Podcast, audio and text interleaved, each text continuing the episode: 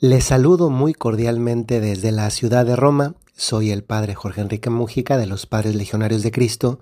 Saludo con mucho cariño y aprecio a tantos de ustedes que ya tienen no solamente meses, sino incluso años escuchando este podcast.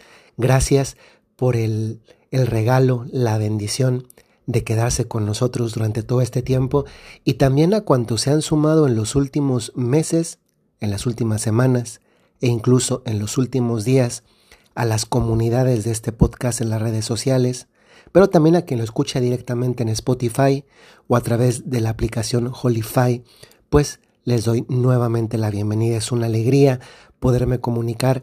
El día de ayer, antes de entrar, permítanme una experiencia.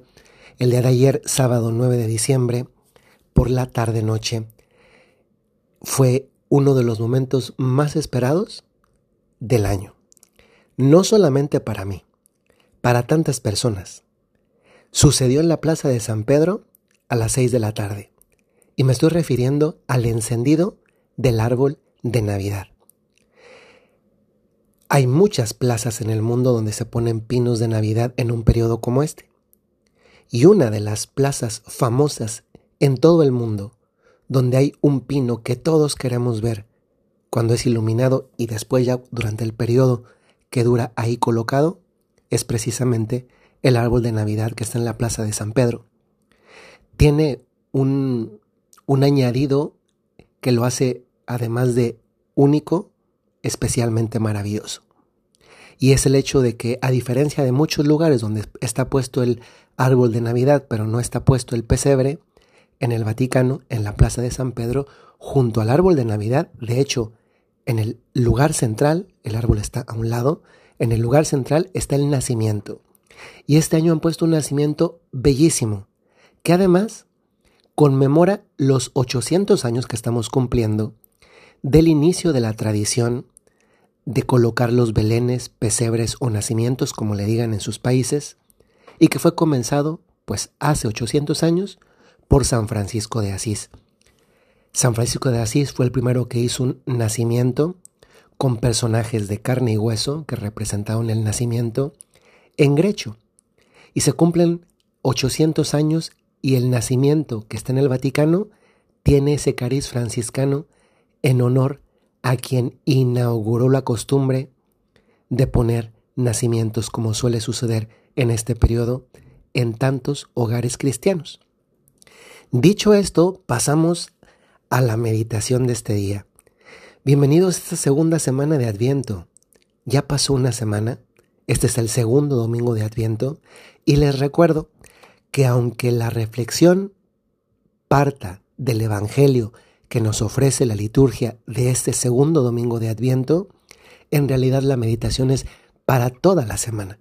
En realidad aplica para la vida porque pues no vivimos solamente una semana, vivimos toda la vida y toda la vida que nos toque vivir, independientemente de cuánto sea eso, si mucho, poco, según, según, según la vida de cada quien.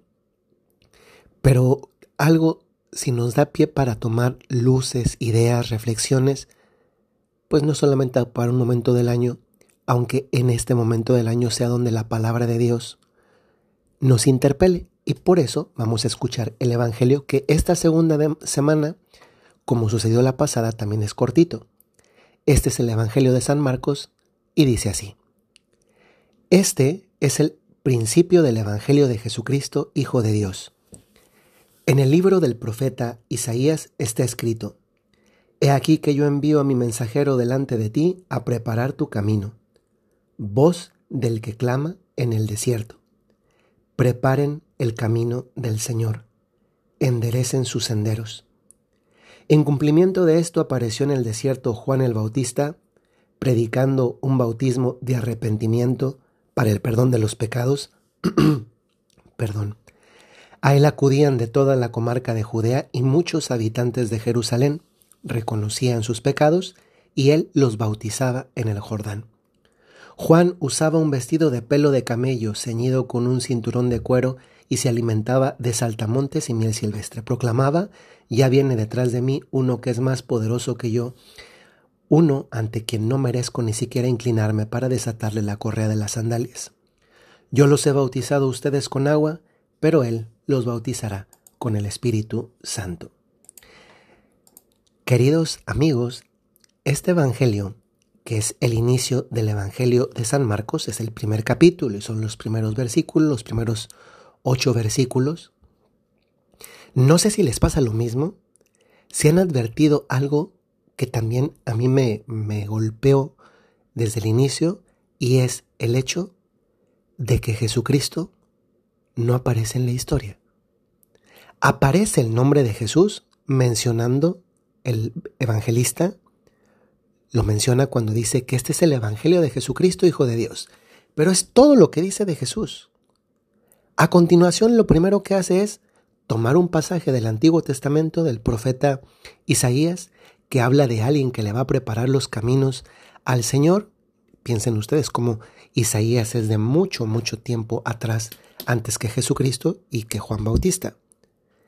Y una vez que ha mencionado esa profecía de un profeta del Antiguo Testamento, entonces muestra cómo esa profecía se ha cumplido en la persona de Juan Bautista.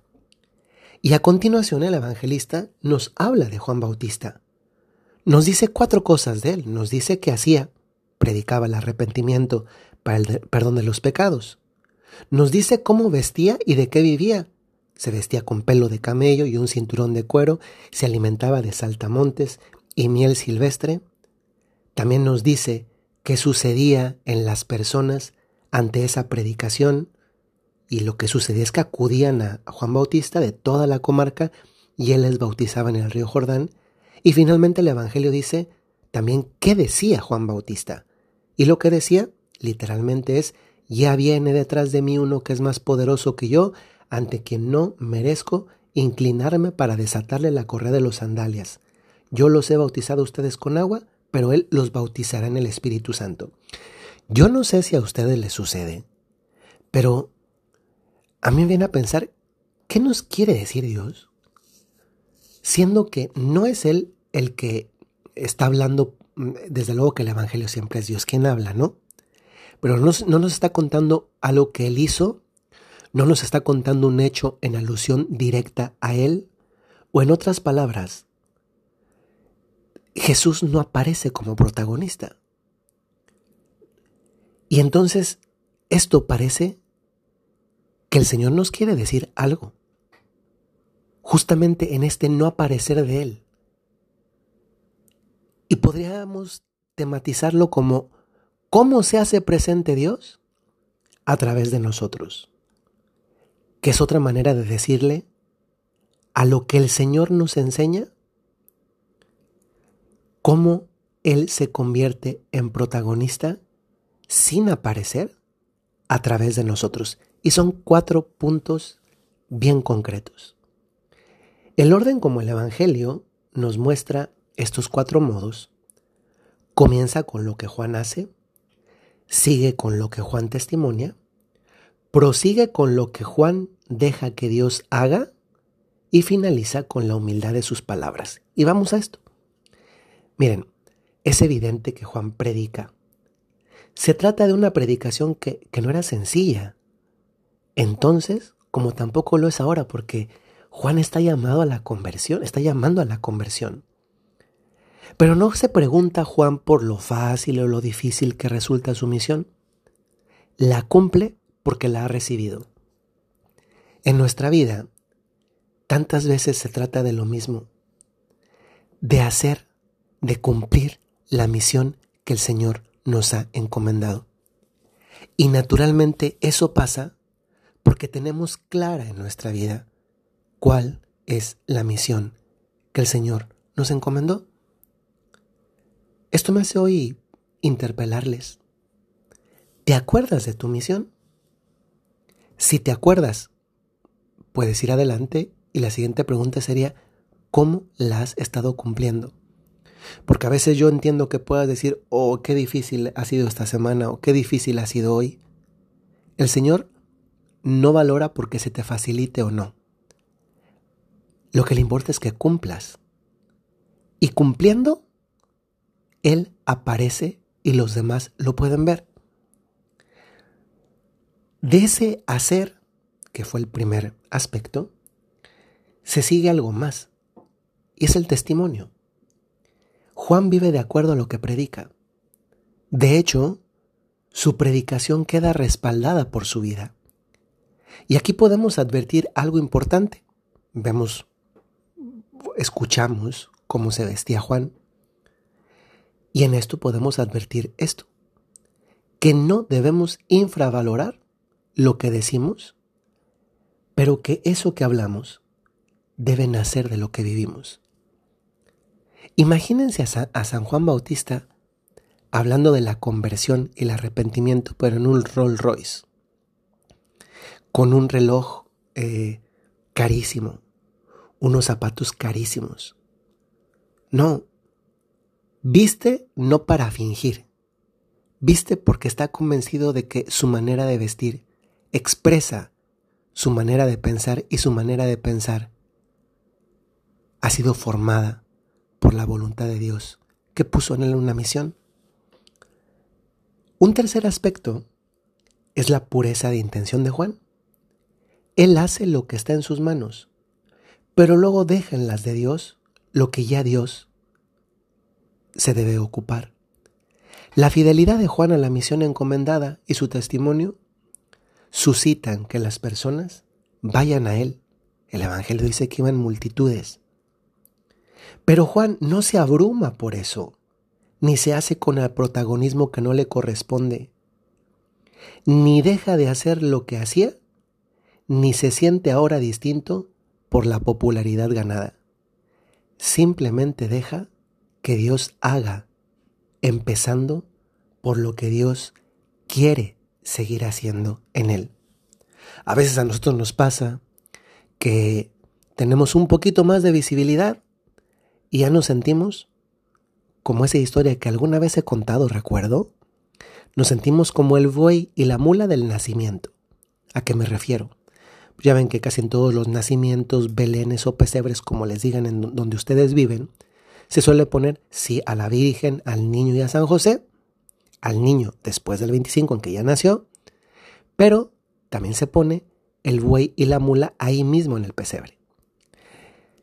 Yo a veces pienso que el buey y la mula pueden pensar que, que ellos son los protagonistas, ¿no? Y que la gente cuando se acerca a ver un nacimiento, pesebre o Belén, el buey y la mula dicen, me vienen a ver a mí. Porque como también están en el centro, a un lado cada uno de, del niño Jesús, me vienen a ver a mí. Pues muchas veces somos así. ¿eh? No sé qué les gusta más escuchar si eres un buey o si eres una mula porque tanto se escucha feo decir que eres un buey, como se escucha feo decir que eres bien mula. Pues no sé cuál preferiría ser, pero a veces somos el buey y a veces somos la mula y a veces somos los dos. Porque creemos que somos los protagonistas nosotros. Y no, el protagonista en lo oculto, detrás de lo que hacemos, también debe ser Dios. Y finalmente, último aspecto, lo que Juan dice son palabras cargadas de humildad, pues se reconoce como personaje secundario y pone al Mesías como protagonista. No se siente más, pero tampoco menos, y eso es la humildad. Ni más ni menos. Lo justo. La humildad va de la mano de la justicia, en reconocer quién soy, ni más, pero tampoco menos. Juan sabe que también era su misión prepararle el camino a Jesús y lo continúa haciendo, incluso cuando Jesús está en la inminencia de llegar. Este testimonio de San Juan nos hace pensar no solo en cómo podemos hablar hoy de Jesús, sino sobre todo en cómo Jesús puede servirse de nosotros. Preguntémonos este domingo, pero prolonguemos las preguntas a lo largo de la semana, ¿cómo cumplimos la misión que el Señor nos confió? ¿La veo como una oportunidad de testimoniar con ella la Navidad de Jesús? Preguntémonos si con nuestra vida decimos o desdecimos a Jesús. Si con ella y a través de ella se nota que lo esperamos, o más bien lo alejamos tanto de nosotros como de los nuestros. Y finalmente, también interpelémonos sobre si realmente dejamos que Jesús tenga algún protagonismo en este periodo de Adviento y también en Navidad y de modo particular en la familia y también en nuestro medio social y laboral. Este Evangelio, como comencé diciendo, parece que no habla de Jesús, pero en toda aquella persona donde hay un testimonio de bien, como en el caso de Juan Bautista, en el fondo se está testimoniando a Dios nuestro Señor. Y quizá, quizá, esta sea la tarea concreta, como podemos aplicarla a nuestra vida con esos cuatro modos sencillos, como en este periodo de Adviento y de cara a la Navidad, te puedes convertir en un evangelizador, sirviendo a Jesús con uno de esos cuatro modos, un día con uno, otro día con otro, otro con otro y otro con otro. Y a veces, poco a poco nos damos cuenta que ya estamos viviendo los cuatro modos en todos los días de nuestra vida. Soy el Padre Jorge Enrique Mújica, les saludo desde Roma. Les agradezco a quienes, poquitos, pero algunos, se han puesto en comunicación para preguntar cómo ayudar en esta campaña de recaudación de fondos para el apostolado del podcast y también de la agencia de noticias CENIT. Gracias de todo corazón y seguiremos la campaña agradeciendo a quien ya se ha puesto en comunicación e invitando a quien Dios le puede suscitar el deseo de dar un apoyo porque no hay apoyo pequeño, porque no es lo mismo cero que uno. Uno ya es más que cero y tú puedes ser ese uno. Muchas gracias. Que el Señor les bendiga. Hasta luego.